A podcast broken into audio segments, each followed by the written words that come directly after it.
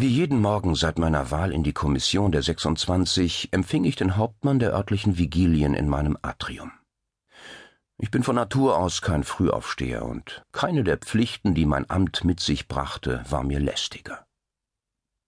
Es war noch dunkel und meine wenigen Klienten ließen sich um diese Zeit noch nicht blicken.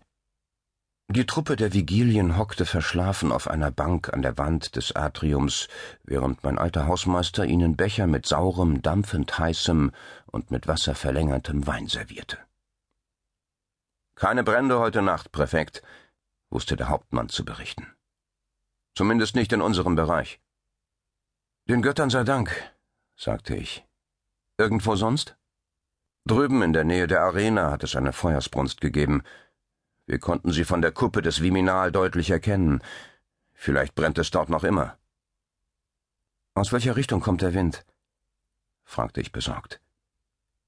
Wenn eines dieser Öllagerhäuser zwischen dem Zirkus und dem Fluss Feuer fing, konnte bis Mittag die ganze Stadt in Flammen stehen.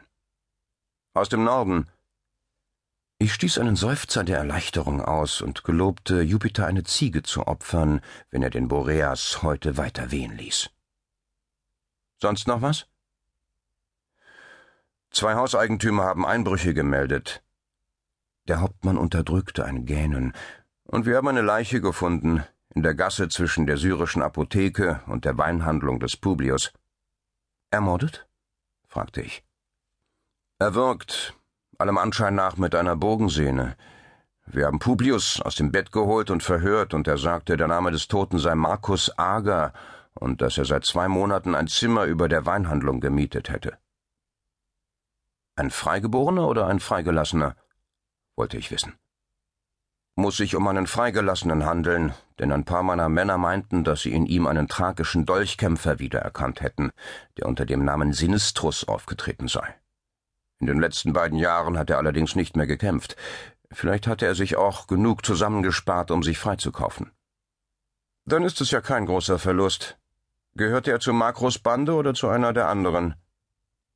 Soweit ich weiß nicht, sagte der Hauptmann und zuckte mit den Schultern. Das macht mir nur noch mehr Ärger. Jetzt muss ich sämtliche Listen der staatlichen Getreideversorgung durchgehen, um festzustellen, ob er seinen Wohnsitz wirklich in diesem Teil der Stadt hatte. Und dann muss ich versuchen, seinen früheren Besitzer ausfindig zu machen. Es könnte ja sein, dass er Anspruch auf den Leichnam erhebt. Ich halte allgemein nicht viel davon, ehemalige Gladiatoren in die Freiheit zu entlassen. Ein Mann, der Jahre seines Lebens damit verbracht hatte, mit Erlaubnis zu töten, wird sich aller Wahrscheinlichkeit als verantwortungsbewusster Bürger schwer tun. Normalerweise verschleudern sie ihre Ersparnisse in den ersten Monaten nach ihrer Freilassung, schreiben sich dann in die Frumentationslisten ein, bevor sie sich einer Straßenbande anschließen oder sich als Leibwächter für irgendeinen Politiker verdingen. Trotzdem war ich dankbar, dass es nur einen Mordfall gegeben hatte, in dem ich ermitteln musste.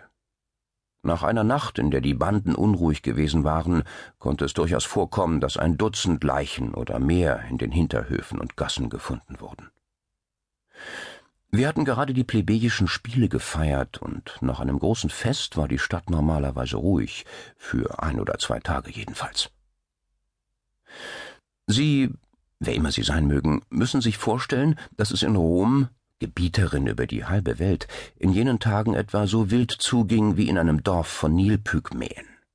Römische Soldaten sorgten zwar in Hunderten von Städten für Ruhe und Ordnung, aber kein einziger Soldat patrouillierte in den Straßen Roms. Das verbat die Tradition. Stattdessen wurde die Stadt von den Straßenbanden kontrolliert, von denen jede unter dem Schutz einer mächtigen Familie oder eines Politikers stand, für die sie Aufträge erledigten, die sie oft genug mit den Strafverfolgungsbehörden in Konflikt brachten. Ich entließ die Vigilien in ihren lang ersehnten Schlaf und empfing kurze Zeit später meine Klienten. Ich stand damals ganz am Anfang meiner Karriere, müssen Sie wissen, und hatte daher nur wenige Klienten ein paar zur Familie gehörige Freigelassene, ein aus der Armee entlassener Soldat aus der Legion, in der ich kurze Zeit gedient hatte, und eine Haushälterin aus einer ländlichen Plebejerfamilie, die traditionell unter dem Schutz der Cäcilii stand.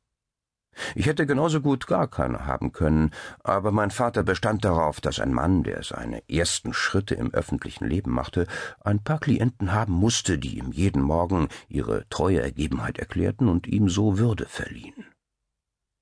Sie begrüßten mich als ihren Patron und fragten, ob ich an diesem Tag ihrer Dienste in irgendeiner Form bedürfe. Es würde noch einige Jahre dauern, bevor ich tatsächlich ein Gefolge von Klienten brauchte, aber so waren eben die Sitten. Mein Hausmeister brachte ihnen kleine Leckereien, die sie in ihre Tücher wickelten, und dann zogen wir alle gemeinsam los, um meinen Patron zu besuchen. Dabei handelte es sich um meinen Vater, Decius Cecilius Metellus den Älteren, Träger eines uralten und stolzen Namens, der jedoch allerorten als Stumpfnase bekannt war, seit sein Gesicht einem kimbrischen Schwert in die Quere geraten war, als er unter General Marius gedient hatte.